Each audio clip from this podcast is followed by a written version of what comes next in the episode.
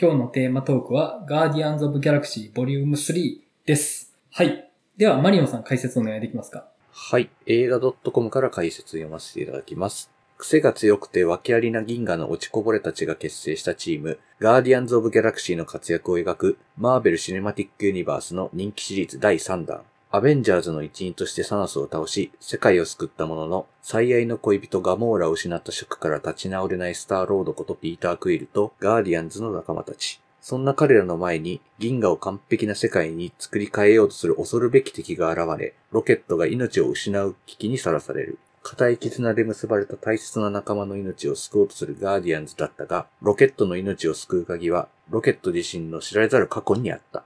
監督脚本はシリーズを一貫して手掛けてきたジェームズ・ガン、クリス・プラット、ブラッドリー・クーパー、ビン・ディーゼル、ゾーイ・サルダナ、カレン・ギラン、デーブ・バウティスタ、ポム・クレメンティエフとおなじみのキャストも変わらず集結。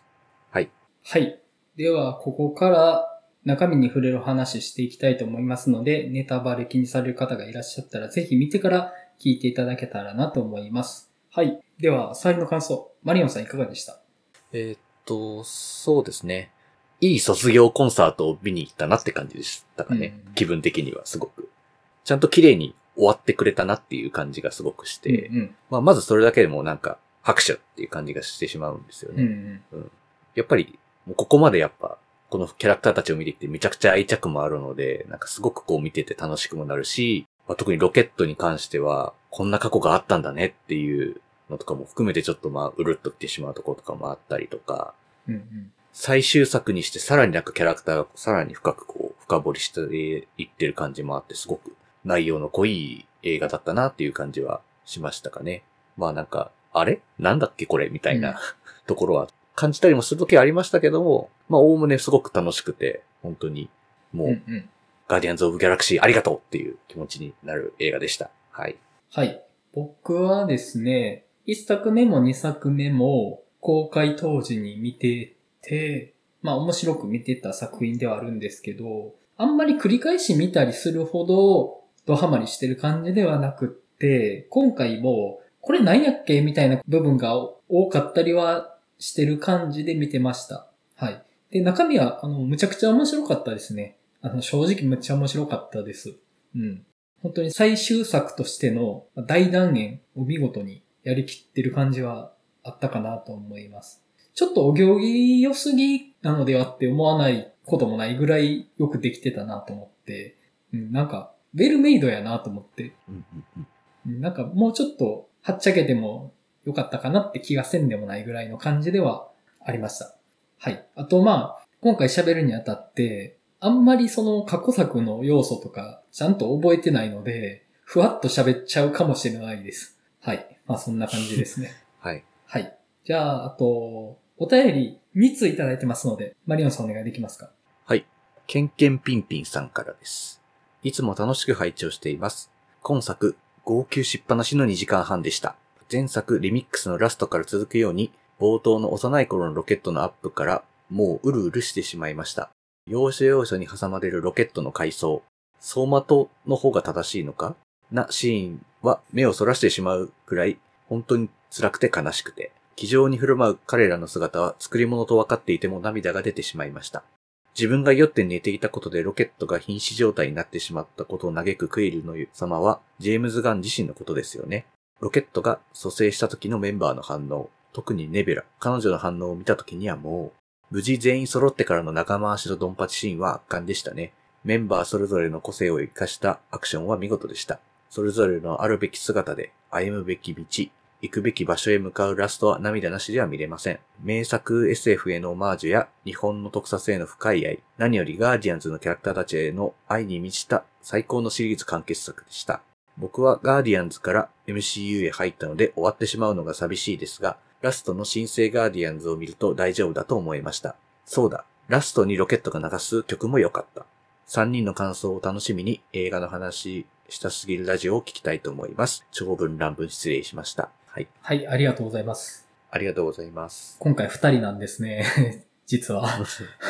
そうですね。はいそうです。もう、すけないですけど。はいはい。で、えっと、ロケットの過去に関しては、まあ今まであんまり触れないようにしてきたところというか、まあ本人が触れさせないようにしてきたところではありましたけど、そうですね。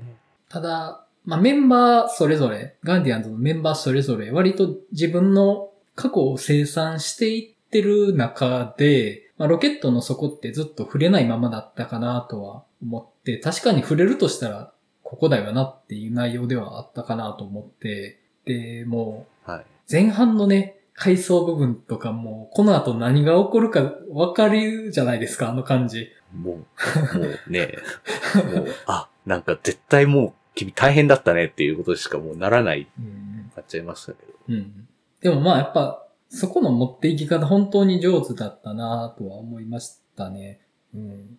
パンフレットとかを読んだら、最初からやっぱりなんかロケットの物語というか、にやっぱこう最後持っていきたいみたいな感じだったみたいなんですけど、うんうん。正直3作目でもうほぼロケットの話じゃんみたいになってしまってたんですけど、うんなんかそれはもう結構意図的なものだったんだなっていうのはうんうん。見てて、あ、なるほどなっていうふうにちょっとパンフレットの時思いましたね、そこはね、そういう。うんうん。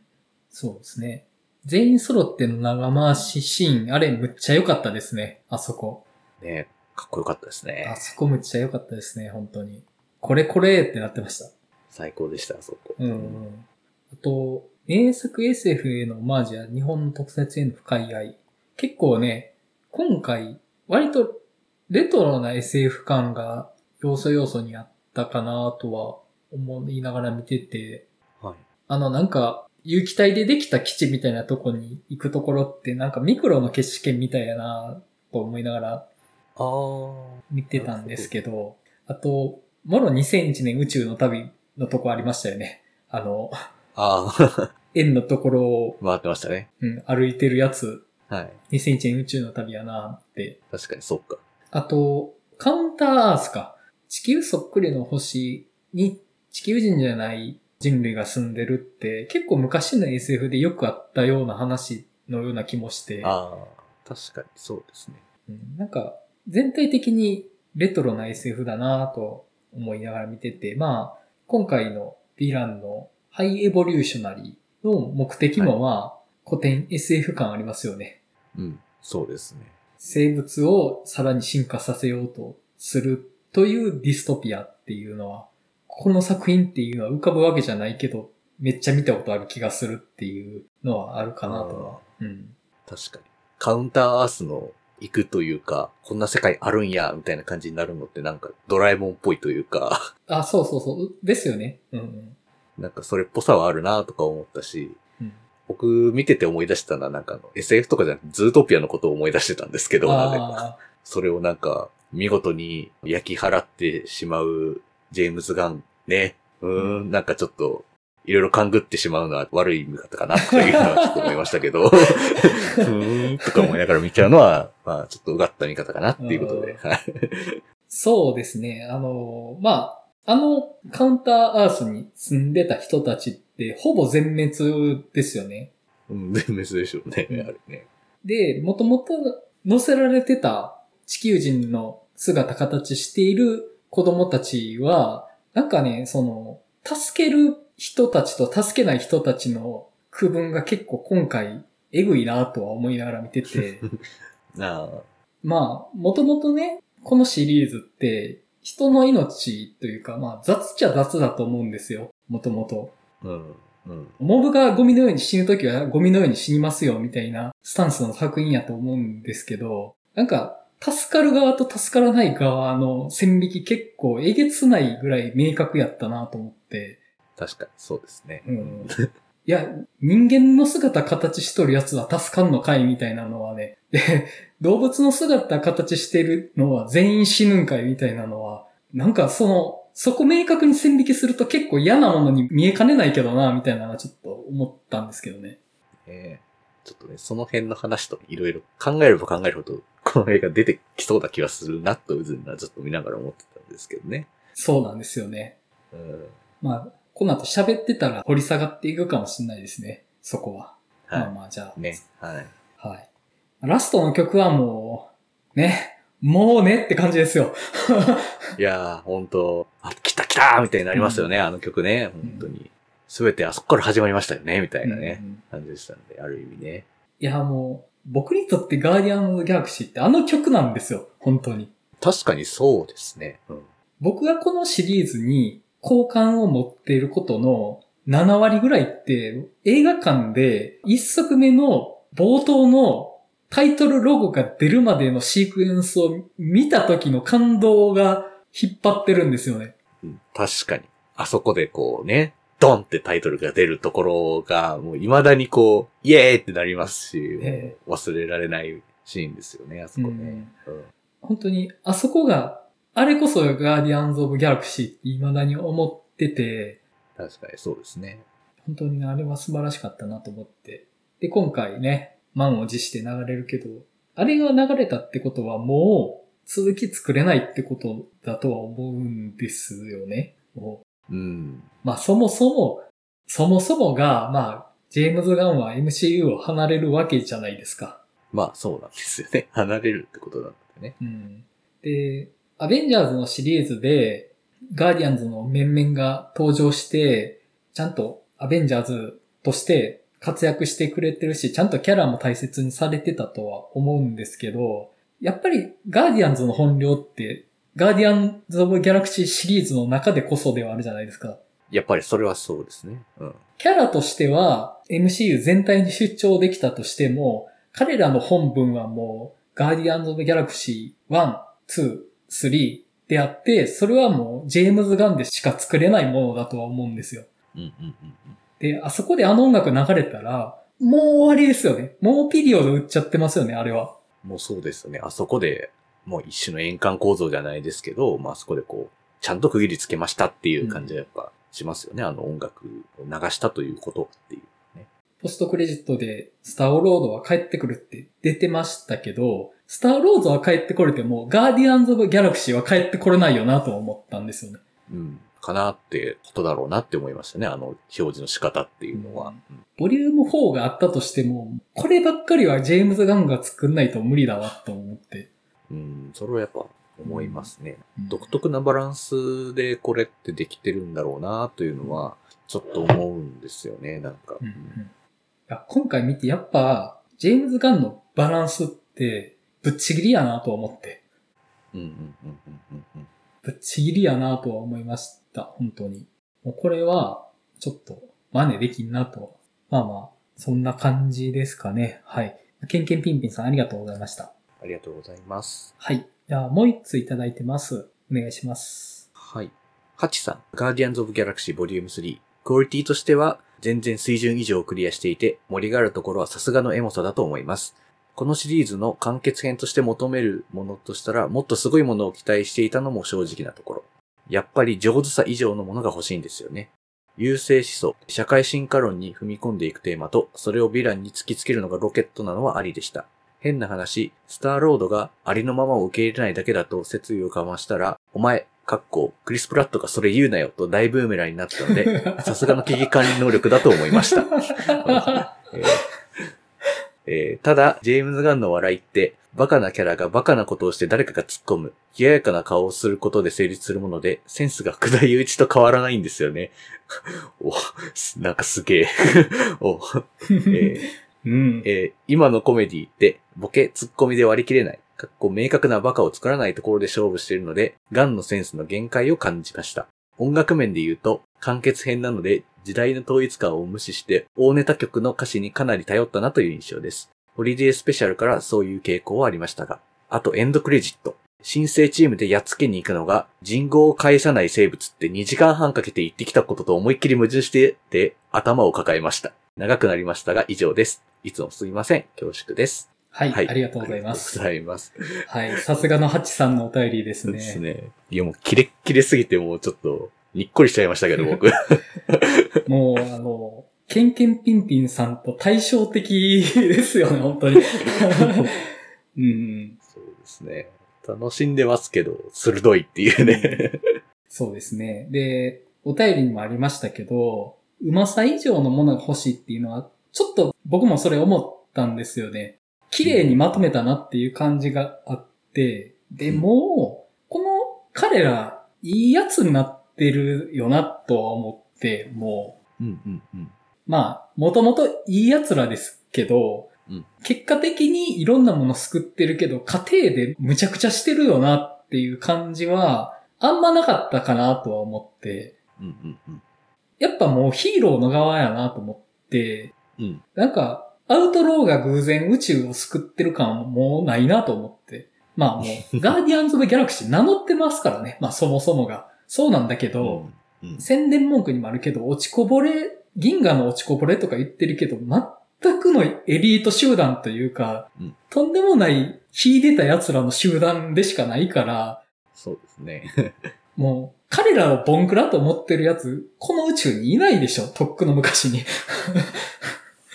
もう立派なこう、ヒーロー集団みたいな感じだと思いましたよね。確かにね。だから本当に、今回ロケットの話がなかったら、なんというかもう、ガーディアンズ・オブ・ギャラクシー自体にはもうなんかその、成長の余地というのもちょっと言い方違う気がしますけど、なんかちょっともう、おまけ感が結構話的には強い感じはちょっとするのかなっていう、ロケットの話がなかった場合は。うんうんもう君らがそこまで言ってるの知ってるからこっちやみたいな。よくやってるの知ってるからさっていうのが、もうある状態でさらにちょっと、まあおまけでまた活躍見せときますんで、うんみたいな感じの映画に見えないこともないよねっていうのはあるかもしれないですね。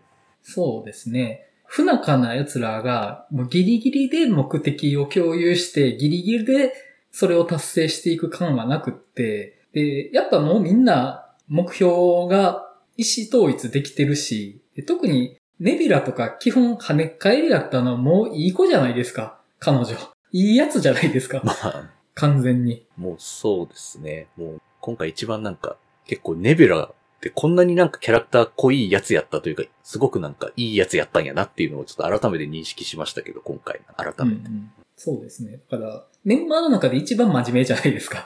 本当に真面目でしたね、本当に。うんあともう、あいつらもお互いがお互いを好きなことを隠してないですよね、もまあね、そうですね。う。うん、なんか、いやもう愛してるぜなんてうぜえこと言うなよみたいなそういう悪ぶった感じの集団じゃなくて、基本的にはもう和気あいあいとしてる感じやったから、もう、いやもう大切な友達だとか言っても全く照れがないというか、いやもう、とても爽やかな集団だなと思って、そうですね。確かにね。もうなんか、まあそういう意味でも、ロケットの話が解決したら、もう終わるしかないシリーズだったような気もするんですね。うんうんうん。ぶつかり合った奴らが偶然目的揃ってとかじゃなくって、もう一致団結してるじゃんっていうのがあるから、まあ、ちょうどいい終わりのタイミングだったのかなって気もするっちゃしますかね。うん。うん。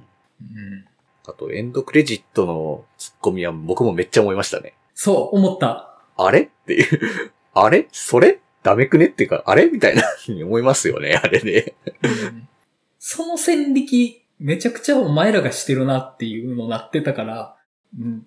なんかね、あそこ、いや、これどう処理していいのってわざとやってんのかなとか思っちゃって、ねえ、何なんだろうなっていう。だから、あんま考えてないだろうなっていうのは、まあ思いましたけど、とりあえず。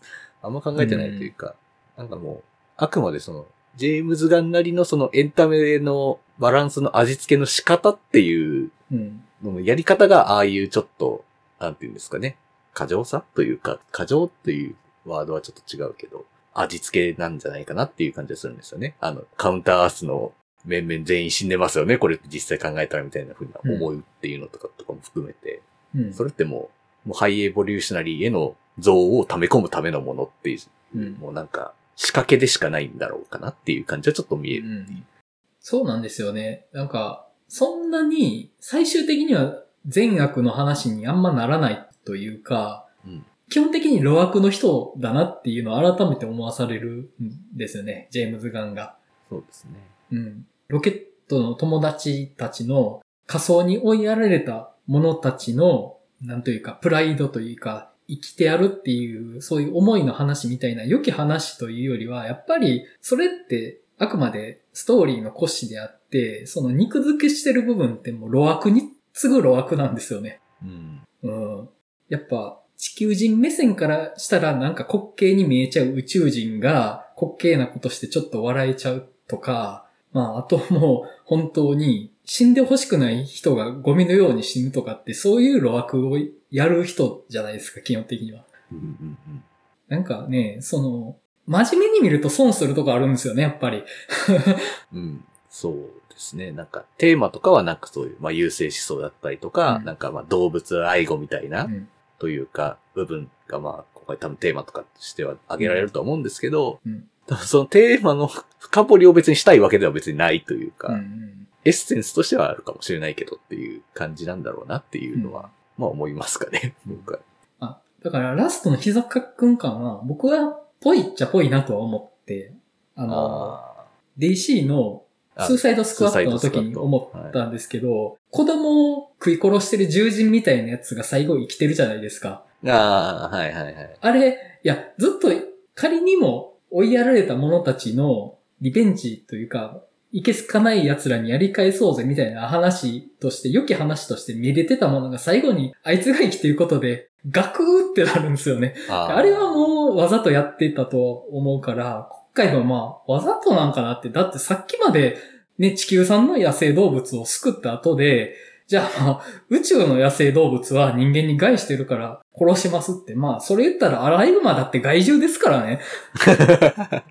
まあ確かにね、そう言っちゃうとそう、そうですよね。地球人はアライグマ駆除してますからね。してますね。っていう。本当ですね。まあ、うん。そっか。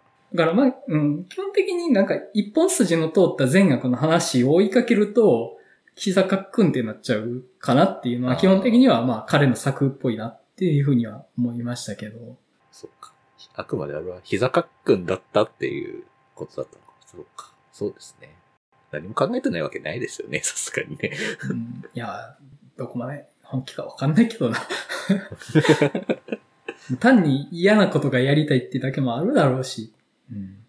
あと、あの、ジェームズ・ガンの笑いのセンスに対するツッコミは厳しいですね、かなり。こんな鋭く言われることないよ、みたいなぐらい。ジェームズ・ガンと福田祐一監督を並べた人、多分、世界初じゃないですか。うんおそらくですが。そうですね。あの、なんなら僕これ、もうなんか、あの、言い方間違えたら、ツイッターとかで炎上するかもしれないっていう、目指したらなんか、そうですね。何言っとんねん、おい、みたいな言われる可能性高いっていう気がしちゃったんですけど、いや、でも、まあこれ僕たちがなんか、なんとなく言わんとすることはちょっとこう、お便りからもわかるから、わかり全然そま嫌な感じ思いませんけど、全然ね、うん本当に書き方一歩間違えたらやばいって思いましたけど。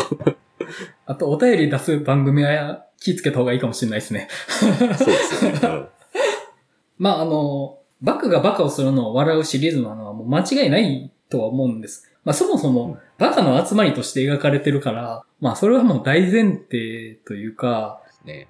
明確なバカがいない中の笑いって、それこそ、アベンジャーズとかでもやってるじゃないですか。うんうん。ちゃんとしてる人たちがずれてるよねっていうのを面白いと思ってるのって、もう本当に他のアベンジャーズのヒーローとかってそういう要素あると思うんですけど、うんガーディアンズ・オブ・ギャラクシーは明確にバカの集団として扱われてるので、まあ作品のギャグのセンスとしてもそうなるっていうのはあるとは思うんですよね。で、本作でもやっぱドラッグスが潜入するときに門番みたいな人にちょっと惚れさせてみたいなで動揺してるのとかも、まあちょっと、ああ、ああ、みたいに なってはいたんですけど、まあ確かに。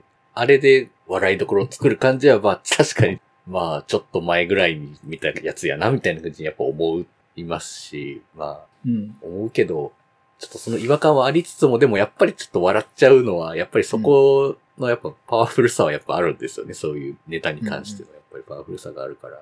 こう見てる間はなんか普通にハハハって笑ってる部分で見てましたけど、うん。ふと考えたら、あれ？これあんま？みたいな風にやっぱなっちゃうっていうね。うんありますね。っていうかまあこのシリーズって、主人公たちがバカやってる後ろで、そのせいで、ものすごい膨大な数の人がひどい目にあったり死んだりしてるから、そもそもそこを考えると笑えなくなるとかっていうのもあったりはするんですけどね。そのバランスを考え出すと、本当に。まあそうですね、そこ。いやいや、これ、人が死んでるのを笑ってますよね。しかも、その、一人や二人じゃなくて、みたいなことが、しばしばあるから。うん。あと、僕、字幕で見て、外国のお客さんが多い回だったんですけど、はい。ドラッグスのあのシーンは外国の方が大爆笑してました。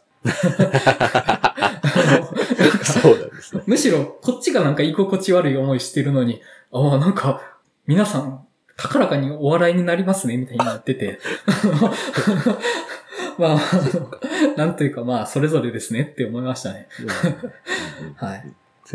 まあなんかあの、ケンケンピンピンさんとハチさんのお便りは、すごくスタンスが明確で、いつも楽しく読ませてもらっていると同時に、自分の中にその、ケンケンピンピンさんのスタンスと、ハチさんのスタンス、どっちもあるんですよね。ああ、なんか、確かにわかりますね。それは僕も同じかもしれない。なんかそのバランスの中からどう喋ろうかみたいなのはいつも考えてて、なんかお二人がそれぞれのベクトルのベンチマークになってるような感じがあるような気が。そうですね。確かに。そうですね。うんうん。なので、あの、今回もちょうどお二人からお便りいただけたっていうのが、僕らとしてもちょっと喋りやすい気がしてます。はい。じゃあまあ、我々で喋っていきましょうか。はい。はい。どっから行きます？うーん、そうですね。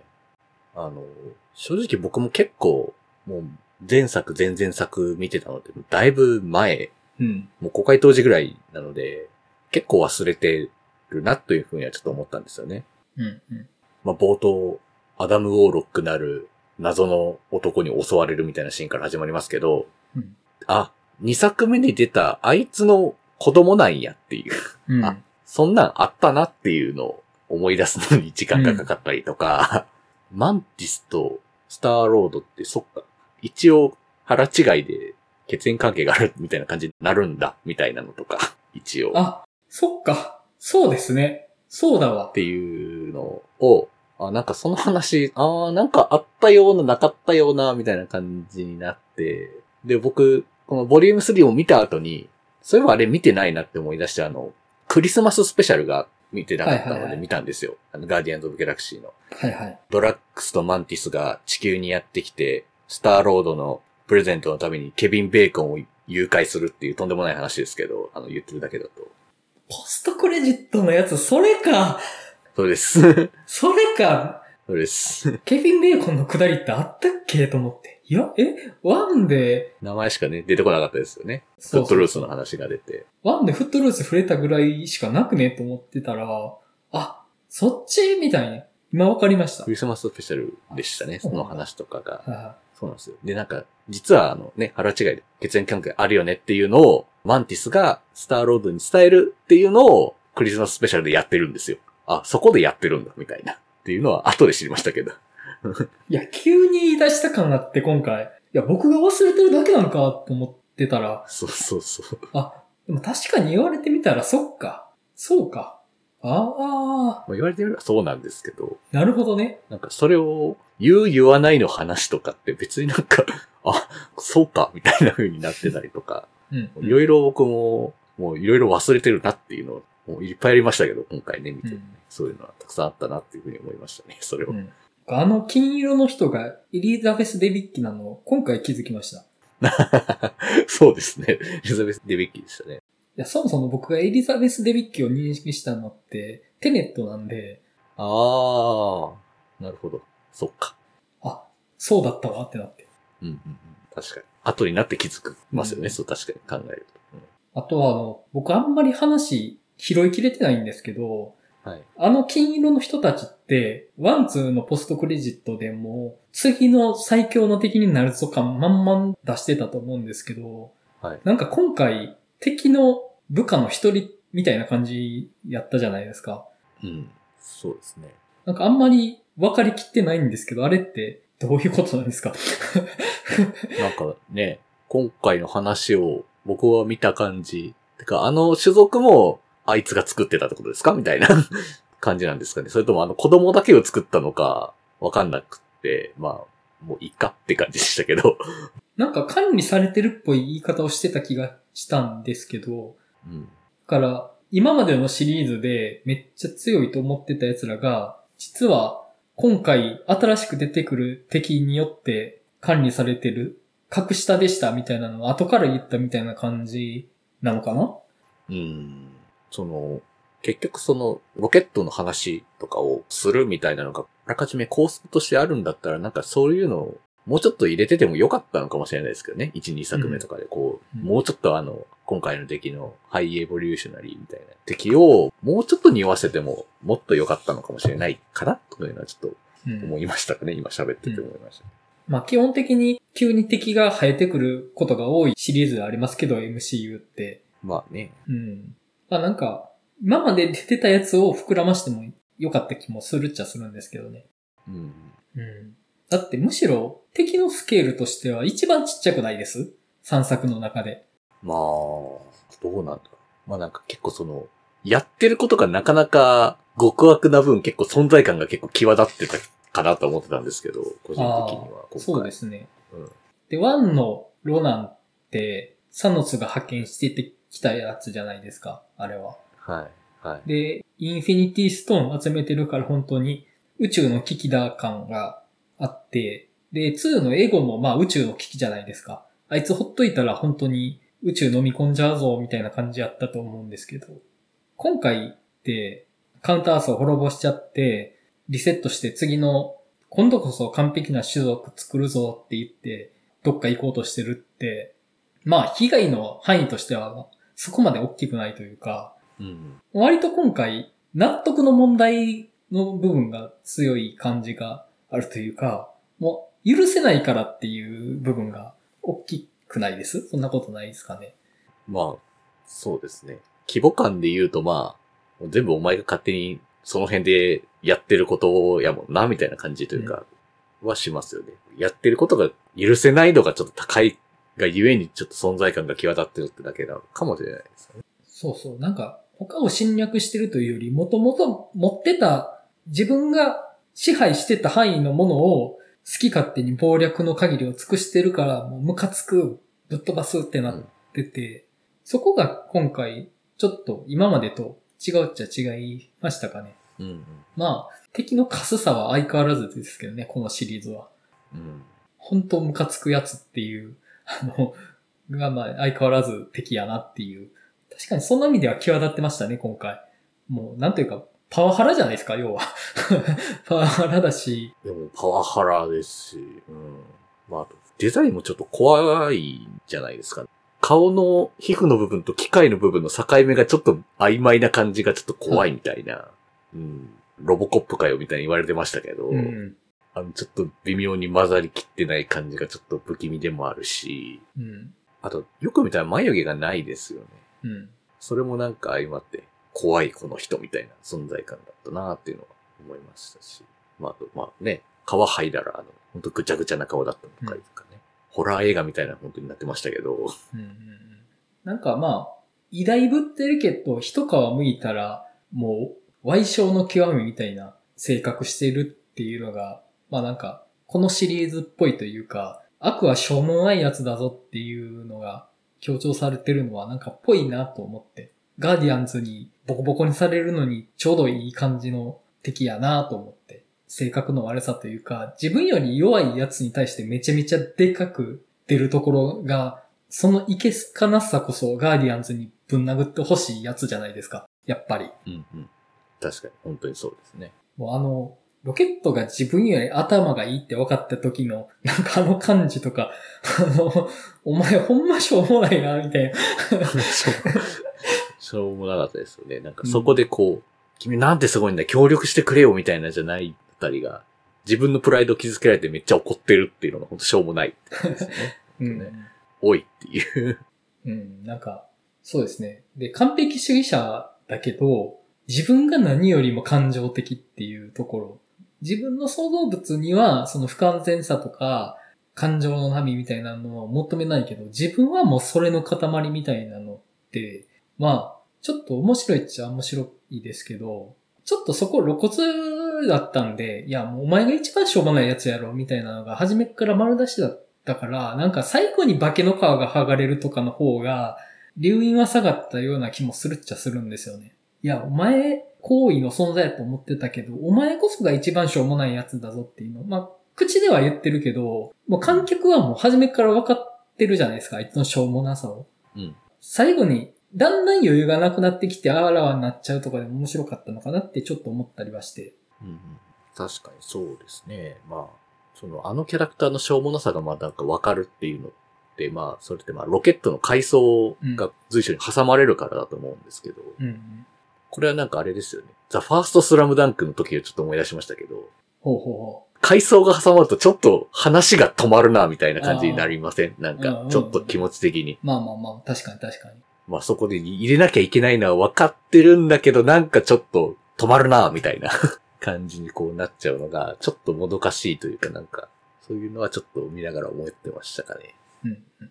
確かにね。で、どういう結末を迎えるか大体分かってることが進んでいくから、もうん。う、うわあもう嫌だな、そうなってほしくないな、どうせなるけど、みたいな、そういう見方はできるけど、まあ話としては、まあゴールが見えてるなっていうことが続いていきますからね、あそこ。うん。そうなんですよね。うん。確かにそうだな、それは。そう。で、やっぱあの階層って、厳密には観客しか見てないじゃないですか。うん。うん。で、その、どんなことがあったかみたいな、こう、さらっとこうね、メンバー、ガーディアンズ・オブ・ギャラクシー、他のメンバー隠されて出て見たりみたいな感じなの出てましたけど、うん。なんかやっぱその、僕たちはなんかそれをデータで見るよりも、直でその体験を見てるから、余計にそれが辛いみたいなうん。感じ方とかは、なんか、見る側の感情をめっちゃコントロールされてるというか、もう、敵へのね、憎悪だけがどんどん増していくっていう感じがね、めっちゃしますよね。うん。あとちょっと戦い方がね、カーンみたいやなと思って。あでちょうどこの前ね、クアンタマニアでカーンと戦いを見て、なんかこう、構えてバーンってなりますみたいな感じだったから、で、なんか見た目も結構似てるじゃないですか。あの、ちょっと紫色の格好して、みたいな。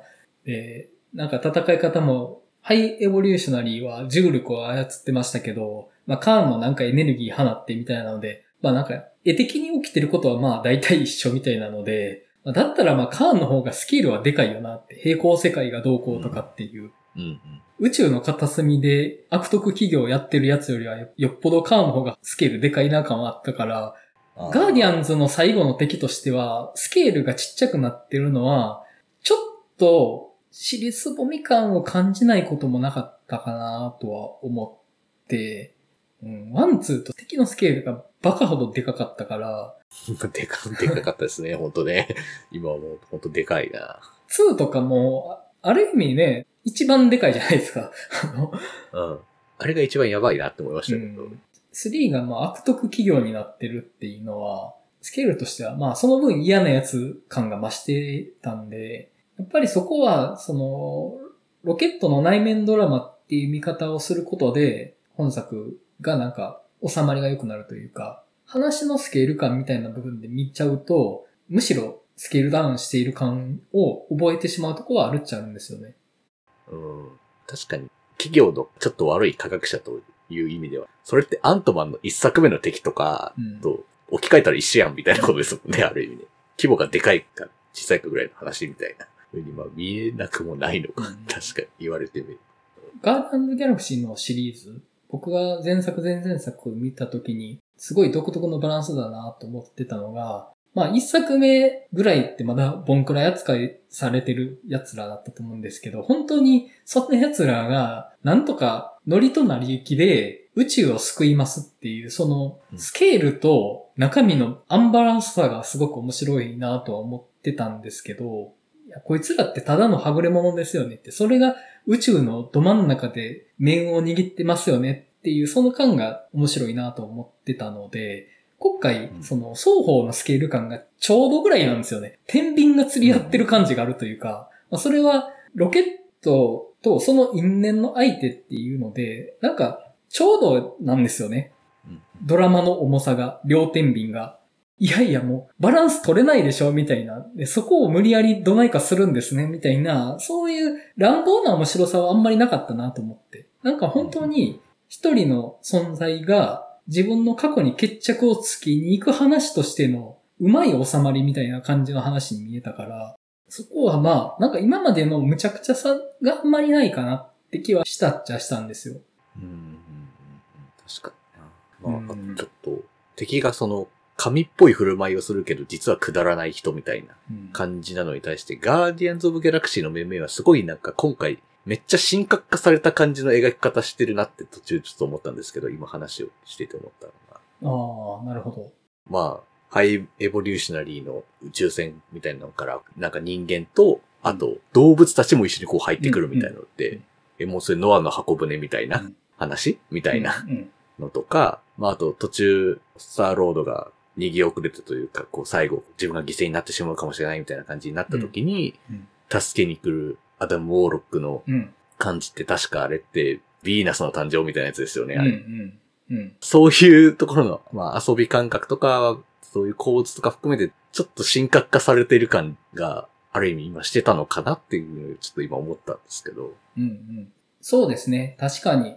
ハイエボリューショナリーが部下から反逆されるきっかけとなった最後のきっかけって、神を否定してたことだったじゃないですか。うんうんうん。神なんていねえって、俺がやるんだって言って、そこでみんなドン引きしてたですよね、部下の連中が。そうですね。で、もう、いや、こっからは私が指揮を取るって言って、まあ、それもバーンってやられちゃうんですけど、うん。結局その、ハイエボリューショナリーの崇高な目的が、神的なもの、神聖なものとかじゃなくて、個人のエゴでしかないっていうのをみんなが見ちゃったからっていうので、ハイエボリューショナリーは、あそこでまあ、登場人物に対して、化けの皮が剥がれちゃうわけですけど、見てて思ったのは、あ、やっぱり西洋文化的には無神論ってダメなんだなって思って。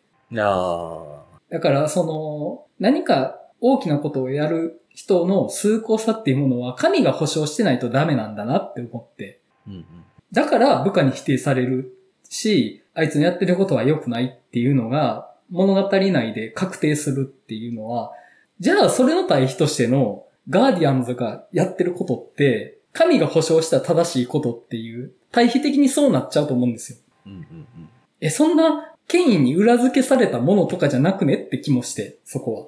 うんだって彼らってあの、はぐれ者のアウトローが偶然宇宙を救ってるだけなのが面白いのに、今回の敵が無神論ゆえの悪として描かれてしまったら、じゃあ、ガーディアンズのやってることって、なんというか神の代行みたいなことって、それってもう天使じゃんっていう、あの、ー いや、その、なんか、宗教的な権威づけされると、え、なんか、ちゃうくないってちょっと思わんこともないんですけどね。うんちょっとそんな感じにはあったのか？うんみたいな風にちょっと今思い出してしまったんですけどね、うんその確かにね二つのシーンのことをね。宗教的なモチーフが入ってましたもんね。ガーディアンズ側がやってることの中に。いうん。うん。なんかそれはちょっとね、思って。うん。やなんうん。なんかね、まあわかるけど、その、俗っぽい奴らが、本当の意味で崇高な魂を持ってるんだよ、みたいなのって、まあ、すごく楽しいし、嬉しい話だと思うんですけど、あんまり そこを保証するものが神的なものであってほしくない気持ちはあるんですよね。まあそれはもう宗教観の違いかもしれないですけど、まあ、まあ、そう、そうですね。まあ、その、まあ、彼らの行いそのものがなんかこう、劇中ではその、ある意味こう、神がかってるというか、まあ、うんそういった尊い行いにこそ神が宿るみたいなのは、まあ、うん。やってることとしてはうんわかるって感じというか、いいと思うって感じなんですけど、うんまあ、それはまあ、演出としてやってるっていう感覚で見ると、それは、うん。なんか、えっと、みたいな風に思うっていうだけで、なので、それはもう見方の問題というか、うんそうですねって感じはちょっとするんですけどね。うん。偶然そうなってるギャグでもありますもんね、あそこは。そう、あくまでね。うん劇中、物語に入り込めば、まあそういう、偶然それっぽく見えるよねっていうだけで。うんでも彼らは本質的にはただのろくでなしですよ、みたいなうん。風にも見えるから、まあまあ、あの、あんまりこの見方を掘り下げるとそうなっちゃうかなっていう、まあ、ちょっとうんうん。極端な見方をした上での話ですかね、今のは。ねこのくだりは。そうです。うん、まあでも確かにそれはあったなって思います。うんアダム・ウォーロック、ウィル・ポルターじゃないですか。はい。いいですよね。あの、すっごいムキムキで強そうなのになんかちょっと、まだなんか、幼い感じが残ってる感じっていうのが、ウィル・ポールターのキャラ造形としてもうこれ以上ないだろうっていう 感じがめちゃくちゃするんですけど。うんうん。多分原作コミックのアダム・ウォーロックってもっとなんというか、頼りがいのある感じのキャラだと思うんですよ。うんむちゃくちゃ強いはずなんで、情報を見る限りだと、すごい本当に中心的な存在になるような存在っぽいのに、今回ね、本当頼んないというか、強さ以外何も頼りがいがないっていう、あうんそうですね。の、なんかすごいいい味出てますけどね。彼の存在もまあまたロケットと似たような境遇ではあるみたいなうん。ことだと思うんですよね。だからそういう意味ではすごくなんかこの今回の物語にすごいぴったりハマってるというかうん。感じがして、でそこからやっぱなんかどんどん自分なりに考えて、まあいろいろひどいこともやってしまったけれども、改心をしてなんかそれでもやり直せるんだみたいなイズムみたいなのって、まあそれってガーディアンズ・オブ・ギャラクシーのイズムとしても合ってるというか、まあそれはジェームズ・ガンの作家性とも、まあそうだよねっていうふうになるものなのかなっていうふうにはすごく思って、うん。そうですね。なんなら彼の絡みみたいなのがもっと本編にはあったんじゃないかなって思えるぐらいなんですけど、確かにね、本筋には絡まないですもんね。あんまりね、なんかお邪魔キャラというか、急に横からやってきて、めんどくさいことにしていくやつみたいになってたから、そうですね。確かに、ロケットとの境遇が近いとこもあるんだったら、そこが和解のきっかけになっても良さそうですけどね。うん。確かに、お邪魔キャラっていう例えが確かにって思いましたね、本当に。パーティーゲームで出てくるお邪魔キャラクターってこんな感じするわって思って。でもあの、最後ね、取ってつけたように、大断言に入ってくるじゃないですか、こう。俺俺もいい、誰俺もいいかな、みたいな感じで。はい。いや、はい、あれ、すごい好きで、はい。むちゃくちゃ良くって、本来やったらもうちょっとなんか過程がいると思うんですよ。このわだかまりがほどけていくのの。はい。もう、でもなし崩しじゃないですか。うん。起きてることとしては。そうですね。でも、なんかね、もう、ガーディアンズがこのシリーズでずっとやってきたことで、ついさっきまで殺し合いしてた奴らと、もう今は共同戦線を張って、で、いつの間にかまあ普通に一緒にいますね、みたいなのが何回も今まで繰り返されてきたから、もうみんな慣れてる感じがあって、そこいいなと思って、ドラッグスも、いや、やり直せってことだ、みたいな言って、あ、それでいいんだ、みたいな。もう、さっきまで殺し合いしてきてたやつと和解するのなんて別に普通だよ、みたいなのを、ドラマを経ずにやるっていうのが逆にありやなと思って、あそこ。うんうん。確かにそうですね。あの、俺たちそういうのだもん。だって、あの、あそこにいるメンバー、殺し合いしたことあるやつばっかじゃないですか。確かにそうですね。最初の、お前なんや、俺のもん盗みやがってみたいな感じで喧嘩したりとか、本当にガチで殺し合ったりとかっていうのをね、やった果てに団結してますからね、確かにね。ね、最後、ウォーロックが、俺、いていいのかなって、あ、いいよいいよって。だって、俺たちも殺し合いした仲だから、みたいなノリで、平然とその、家庭を経ずに一緒にいることになるっていうのが、もう、ありやわと思って、あの、このシリーズの着地として。うんうんうんうん。なんか良かったです、僕そこ。ああ、あと、今回ロケットの話を前面にやって、で、その、こうすべてこう大体こう話が終わった後に、今後ガーディアンズがどうなっていくかみたいな話が描かれるじゃないですか。うん。で、その時に、まあ、スターロードはちょっと一回地球に戻りたいみたいな話になって、で、そのまあリーダーの座をまあロケットに譲るみたいな感じになるじゃないですか。うんうんなんか最初あんまりスターロードとロケットの間って別にそんななんか深い感じってあったっけみたいな感じうん。だったんですけど、個人的に。うん。なんかそれは僕は見逃してるだけだったのかもしれないですけど、全2作の間で。あったかもしれないんですけど。けどなんか、よく考えるとこの二人ってめっちゃ境遇結構似てるなっていう感じがやっぱするというか、まあその父親との関係、生みの親との関係という意味ですごくこの二人って近かったんだなっていう、うん。見た時に気づいて、あそこであの継承が行われるみたいな展開っていうのはすごく、ああ、なんかすごく泣けるな、みたいなふうに思いましたね。うん。うん。本当にどっちもなんかすっごいひどい父親のもとでうん。虐げられて、否定されて、もうやけっぱちだったけど、それでも俺たち、ありのままでいいじゃんっていうか、その、これが俺たちの生き様だって言って、なんかあそこで団結して、で、それがまあ、最後、ようやく熱く握手を交わすかのようになんか継承されていくみたいなのが、すごく僕はいいなというふうに思いましたね。うん。確かにね、ガーディアンズって、父親からのモラハラのサバイバーばっかですもんね。うん、そうですね、本当に。うん、サノス、エゴ、ハ イエボリューショナリーってもうそうそうたる嫌な父親たちばかりですけどね、考えると。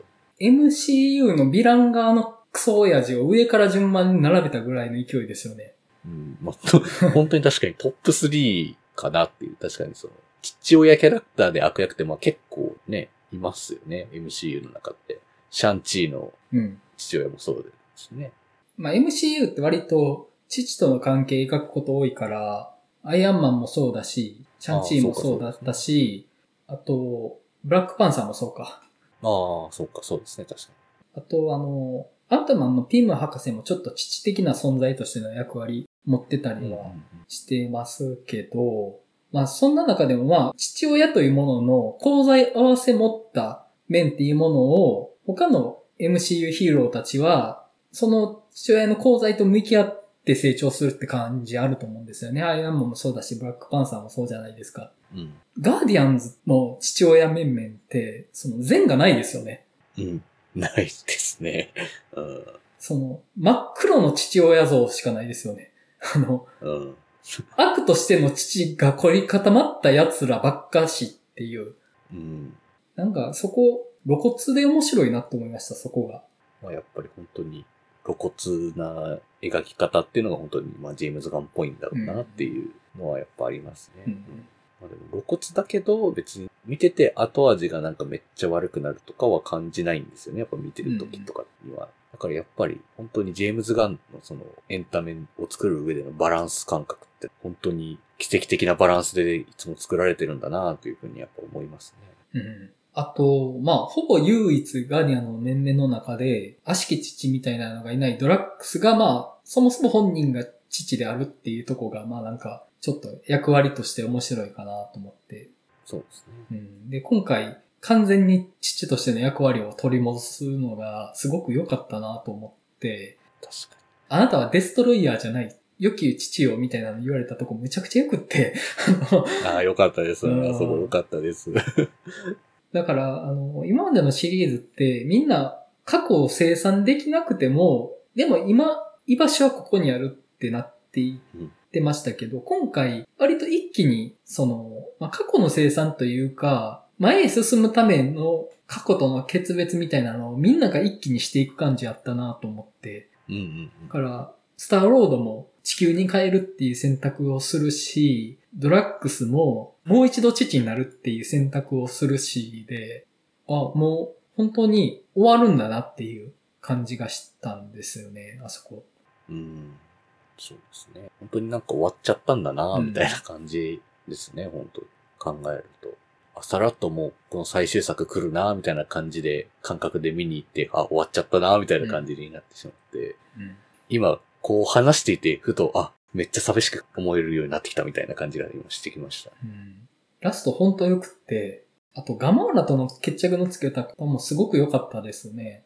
うんうんうんうんもともと、スターロードと恋仲になってたガモーラはもう死んじゃってて、そうなる前の、まあ、サノスの手の暗殺者だったガモーラがもう一回別で来て、で、それが残ったっていう状態だったじゃないですか。で、なんかいないなって思ってたら、盗賊集団みたいな奴らのメンバーになってて、あの、元の粗暴な状態になっててっていうので、ああ、なんか、こっからまた、恋仲に戻っていくみたいなことになるのかなみたいな可能性もちょっと考慮しながら見てたんですけど、うんうんいやもうそれはもう戻ってこないよっていう。だってもうガモーラは死んだんだからって。私は違う存在だよって言って、でもあなたのガモーラとの時間は楽しかったみたいなのに対して返答するっていうのがね、すごくよくって、うんうんなんだろうな、あそこのシーンって亡くなった人の思い出の何かに語りかけてるようなシーンだと思うんですよ。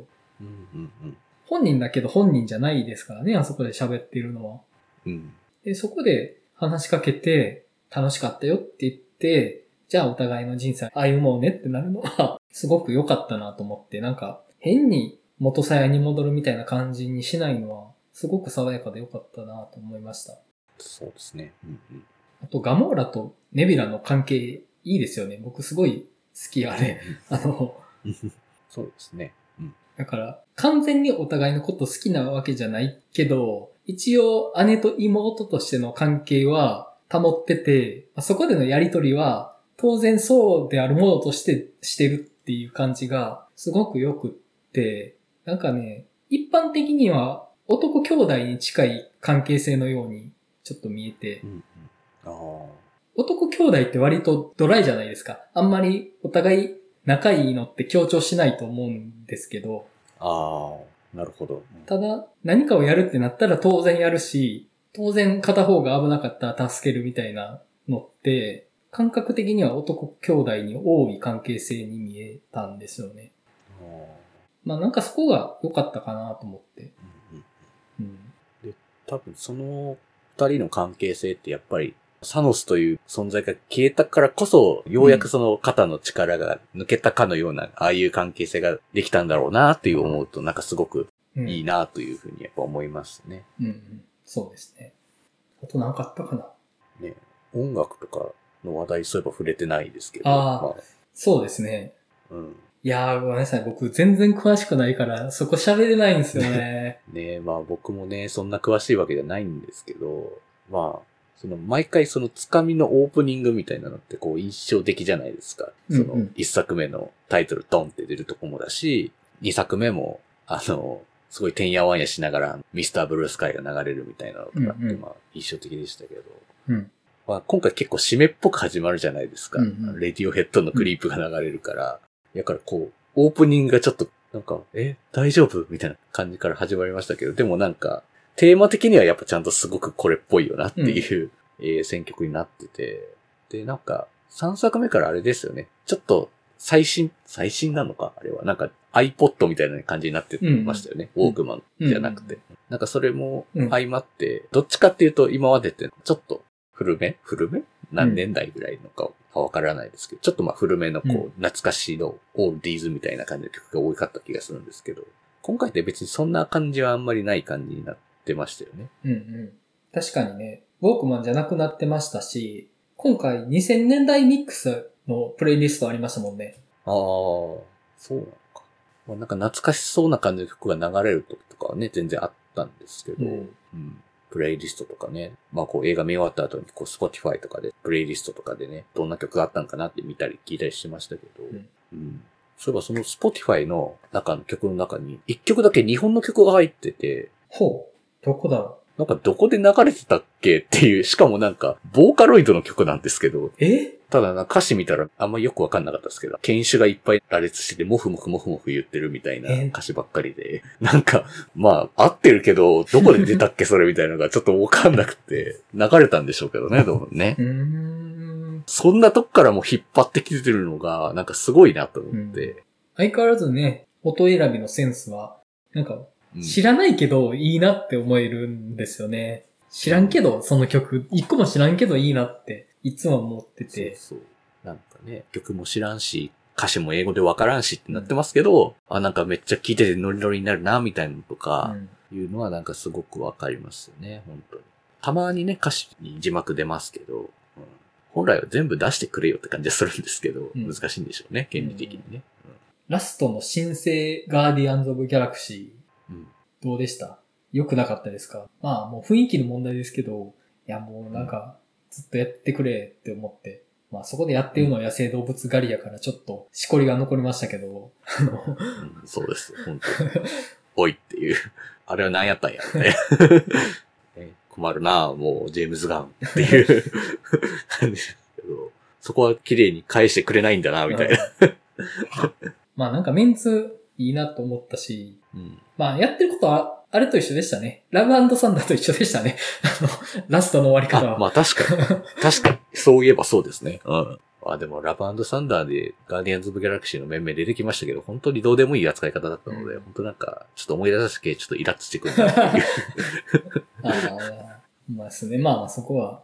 うん、あと、どうでもいい話なんですけど、僕、はいクリス・プラットの体格が好きで、おー。ムチムチじゃないですか、ムチムチ。ムキムキじゃなくてムチムチじゃないですか。ムチムチですね。動けるぽっちゃり感すごく良くって、あの、うん、確かにね。で、ちょっとね、今回飲んだくれてたから、体絞れてないのもまあ、ぽさあるし、なんかあの、うん。ぽっちゃり感のまま、大立て回りしてるのは、かっこいいなと思いました。うんうんうん。確かにかっこよかったですよね。本当にあの、メンバー全員での長回しのアクションシーンとかの、まあみんなキレッキレでしたけど、とか、あとあれですよね。グルートに拳銃隠してもらってて、二人でこうかっこいいながらバンバン撃ちまくるみたいなね。あれもかっこいいなって思いましたね。いいですよね、あれ。うん。敵の本拠地で、オペレーター口説いた後、ちゃっかり騙してんの、やっぱお前そういうやつだよなとは思いましたけどね。根っからのプレイボーイ感というかね。うんそういえばそういうやつやったなっていう感じがね。垣間見えるシーンでしたけど。うんあそこはね、ちゃんと、あ悪いやつだな、こいつ感があってよかったですね。全体的にいいやつ感あったから、ちょっとお前さ、みたいなの、あの感じは良かったですけどね。うん。そうですね。アウトロー感っていうか、まあ、あと、ガモーラが完全に戦闘民族みたいな感じな振る舞いをしてたのはちょっと面白かったですけど、うん、野蛮みたいな。ゾイサルダーの体型かっこよすぎるんですけど、あの、あーガモーラのファッション込みで。うんうんうんうん。あとあの走り方がめちゃめちゃかっこいいんですよね。ガモーラの走り方。ワンでもなんか、あの、石かな？なんか追っかけてる時に走り回ってましたけど、あの時からはい走る方もかっちょいいなと思ってたんですけど。い、や、でもまあこうして喋ってると終わったんだな感が。そうですね。寂しくなりますね、本当うんにな。うんスターロードが帰ってきても、あのガーディアンズじゃないんだよなって。ね。うん。ああ、寂しくなるぜっていう。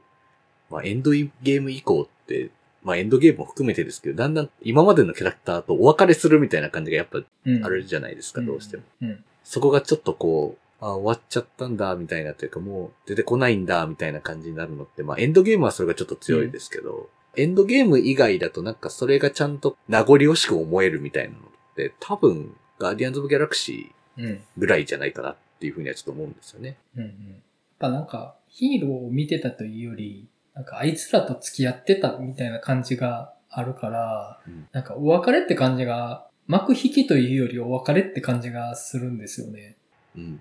そうですね。本当にお別れって感じだし、けどなんか別にめっちゃこうしんみりして終わってくれるわけじゃないので、うん。だから本当になんか卒業式後の卒業ライブみたいな感じなんですよね、感覚としてはすごく。うんうん本当そんな感じで、卒業したねって、で、歌も歌ったねって、ありがとうみたいな感じでお別れするみたいな感じがすごくして、彼らっぽいなって感じがちょっとしますよね。うんうん。そうですね。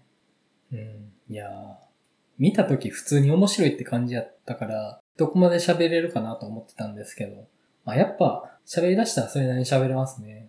うん。そうですね。うん。あとまあ、なんだかんだ MCU まだまだ面白いなって思いました。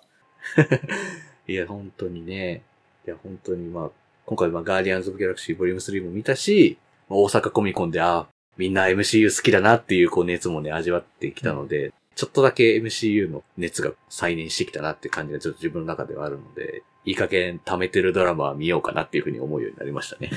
ああ、どんどん溜まってますからね。もう溜まってますね。はい。溜まってますしね。僕もようやくクリスマススペシャル見たぐらいなので、ねうんうんうん。はい。遅えよって感じかもしれないですけど。じゃあまあ次はマーベルズですかね。そうですね。次、マーベルズか。はい。楽しみでね。余計にドラマ見てないと分かんない気がするんですけあど、なんかそうですね。ミズ・マーベル。ね。もう予告に普通にいましたもんね。うん。そうそうそう。もういよいよこれドラマ見てないと分かんない感じがちょっとしましたけど。いや僕ね、キャプテン・マーベル好きで、ブリー・ラーソンも好きで、あの、おー。楽しみなんですよね。そっか。いや、あんまりキャプテン・マーベルの映画のことあんま覚えてないのなんでやろうなって自分の中で思ってるんですけど。あんまり印象結構薄くないですか？映画。僕は好きやったんですけど、まあ、なんかあんまりそんな五体操の作品ではなかったような気もします。僕は好きだったんですけど。いや、まあ、その、ジュードローが敵でしたよね。ジュードローが演じてましたよね、敵。なんでお前に指図されないけんねんみたいな感じで突っ込んで倒すっていうのだけめっちゃ覚えてましたけど、なんかそれ以外あんまり覚えてなくて、そうそうそう。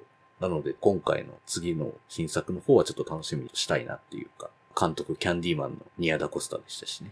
あ、そっか。そうでしたね。確かそうでしたよね。そうでしたね。ううんんうん。いや、楽しみだ。はい。まあそんな感じで、ガーディアンズ・オブ・ギャラクシーボリューム3の話は終わっとこうかなと思います。はい。はい。えっ、と、次回は、これ、思い出ポロポロの話でよかったんですかね？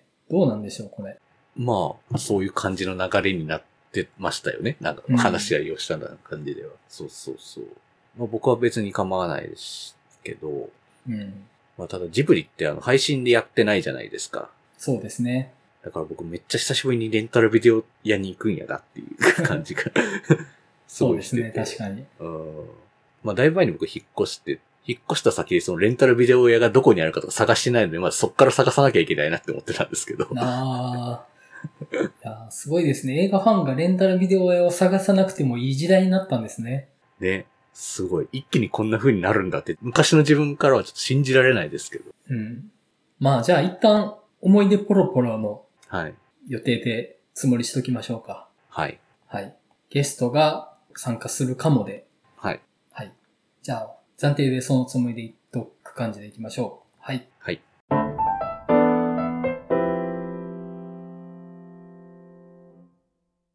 えー、では、お知らせになります。